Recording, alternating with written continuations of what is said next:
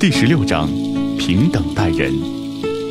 平等待人，能建立真诚互信的人际关系，也能使自己获得尊重与肯定。在中国古代，周文王在位五十年，其一生最大的功业在于做好了伐灭商的准备。文王是个很有心计、有能力的创业者。他在政治上广泛收罗人才，礼贤下士。文王为了得到一个理想的驰骋天下、总揽全局的帅才，日思夜想。有一天晚上，他做了一个梦，梦见自己到天帝面前去求人才。天帝没有说话，却从其身后窜出一只带翅膀的黑熊，此物十分威猛精神，连飞带跑的到他的面前，向他侃侃而谈兴国之道。治国之策。天明以后，文王要到郊外打猎，命仆人占卜一卦，此次是否有收获？这些仆人知道文王求贤若渴，并听到文王谈起他昨晚的梦，便很高兴地对文王说：“兆头很好，打猎必有收获。”周族位于离渭水不远的地方，文王等人信步走到溪边。看见一个老人端坐在潭边垂钓，此人长须漂浮，仪态安详，形象和梦里的飞熊有许多相似之处。见他一本正经、目不斜视地垂钓，便走到近旁，也不敢惊动他。过了一会儿，老人把鱼竿向上一提，没见提上鱼来，却见尾端系着一个直钩。文王情不自禁地问。直钩钓鱼，这能钓上来吗？老人慢条斯理地说：“我做事从不强求，愿者上钩嘛。”文王上前对老人深施一礼，问起姓名。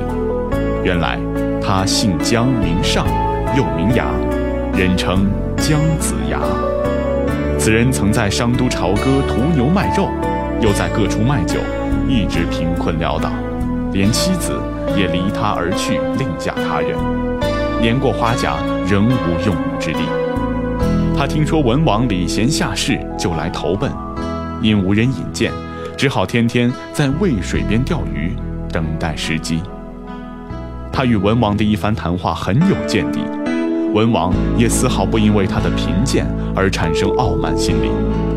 他说：“当年我的先祖太公曾说过，将来这里一定会有圣人。”来到我们这儿，帮助我们兴旺发达，先生恐怕就是那位圣人吧。从我们太公起到先父到我，盼望您很久了。于是，姜子牙随文王回国都，尽心辅佐周文王和周武王。而因为文王渭水屈身访贤，传遍全国，许多有本事的人都知道文王礼贤下士，纷纷前来归附。文王对所有贤士都很恭敬信赖，不讲地位、身份、贵贱，使众谋士鞠躬尽瘁，忠心辅佐文王。而姜子牙也率领着千军万马，打败殷纣王，建立了周朝。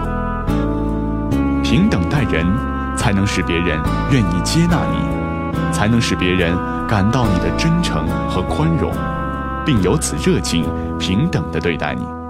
使你真正拥有融洽愉快的交往氛围。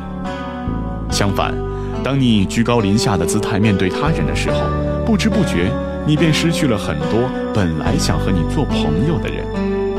在生活中，我们也必须养成平等待人的好习惯，切不可高高在上、盛气凌人，这样你就会失去朋友，而最终成为孤家寡人。